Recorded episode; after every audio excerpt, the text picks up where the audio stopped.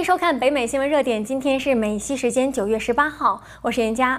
新闻首先，我们来共同关注一条山猫大火的最新动态。山猫大火已经燃烧了十三天，截至今天，这场大火已经烧毁了洛杉矶国家森林超过六万零五百英亩的土地。火势从前一天晚上的百分之九上升至百分之十五。Juniper Hills 附近的居民已经被命令逃离。同时，由于今天的火势有进一步向西北和东北方向蔓延的危险，消防队员已经被派往珍珠花以南地区进行灭火。在扑救的过程中，因为受到圣安娜大风、浓烟和火情的阻碍，救援人员在控制火势的方面只能选择缓慢行动。官员表示，预计周五将有轻微降温，预计狂风偏南风将比过去几天更强。下面您将看到，美国西海岸的多处大火所产生的浓烟，不仅仅影响了当地的空气，浓厚的烟雾居然已经飘到了欧洲附近的上空。我们一起来看看。据欧洲中期天气预报中心 CMS 称，据卫星图像显示，数十起野火在美国西海岸肆虐所产生的浓烟，已经蔓延至欧洲以东近五千英里的地区。CMS 的一位资深的科学家在一份声明中表示，这些大火向大气中排放了如此多的污染物，以至于我们在八千公里以外的地方仍然可以看到浓烟。这反映了大火在规模和持续时间上的破坏性。与此同时，浓烟仍在美国西海岸制造着危险的环境。据气候科学家称，这片浓重的烟雾使九月份预计将达到的最高气温降低了十度。自两千零三年 CMS 开始记录数据以来，二零二零年火灾所排放的碳比任何一年都要多。在加州居民正在为难以控制的山火而犯愁时，美国南部却正在担忧着一场强降雨。由于飓风莎莉给美国南部带来持续的强降雨，导致了数十万居民和企业断电。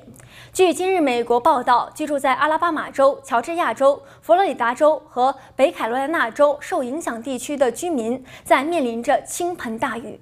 飓风原将袭击路易安那州，它的北转使受困的路易安那州免遭更大的损失。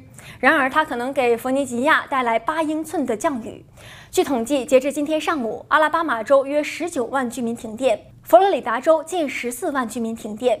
而且，因为洪水已经非常严重，主要的道路不得不选择关闭。佛罗里达州州长罗恩·德桑蒂斯对记者说。北佛罗里达州一到十个州的部分路段可能会选择关闭几天。其实，在今年夏天的早些时候，美国国家海洋和大气管理局就曾经预测，今年年底的飓风季将会特别的活跃。下面来关注一条大选方面的消息。在周四，宾夕法尼亚州最高法院发布了一系列的裁决，改变了该州邮寄选票之争的格局。宾州高等法院星期四裁定，选举官员不能仅仅因为选民签名的真实性问题就废弃邮寄选票。十一月六号星期五下午五点之前收到的未选举日的选票将会被清点。第三党派不能为人民投票。该州还取消了绿党总统和副总统候选人的选票。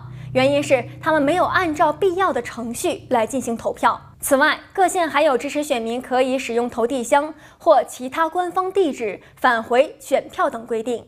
与此同时，威斯康星州的官员警告说，他们在选举日晚上可能无法知道该州的最终结果。最后，新闻重点，我们再来关注一件加州的身边事。在周四，加州州长加文纽森签署了一项法案，将带薪事假的福利扩大到那些为拥有五名或五名以上雇员的雇主工作的员工。该法案将把受工作保护的家庭假扩大到大约六百万加州居民，并允许受 COVID-19 影响的工人有时间照顾自己和家人。纽森表示，加州人应该有时间照顾自己和生病的家人，而不用担心会失去工作。在 COVID-19 大流行之际，也进一步揭示了家庭休假政策的必要性。而这一政策的出现，将真正服务于家庭和工人，特别是那些维持我们经济运转的人。这项法案将确保几乎所有加州人都能获得他们需要的休息时间，以保持自己和社区的健康。同时，该法案允许员工请假照顾到更多的亲属，包括兄弟姐妹和祖父母等等。该法案还将保护范围扩大到在亲属被召去服兵役期间休假的员工。以上就是今天的新闻编译整理。如果您喜欢我们的新闻内容，欢迎订阅中望电视 YouTube 频道，我们将带给您最及时的新闻资讯。感谢您的收看，我们明天见。